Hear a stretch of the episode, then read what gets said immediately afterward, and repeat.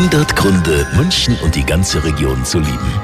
Nicht nur wir Münchner lieben unsere Stadt, sondern natürlich auch tausende Touristen. Gerade wenn die Wiesen jetzt beginnt, ist doch klar, viele sind morgen mit von der Partie, aber heute auch schon in unserer schönen Stadt. Und dann geht's, ja klar, ins Hofbräuhaus. Heute ist der Tag mit den meisten Besuchern übers ganze Jahr gesehen. Und Sabine Bartelmess vom Hofbräuhaus, die hat für uns noch einen Geheimtipp. Der Geheimtipp von mir ist ja die Terrasse oberhalb vom Biergarten im Hofbräuhaus.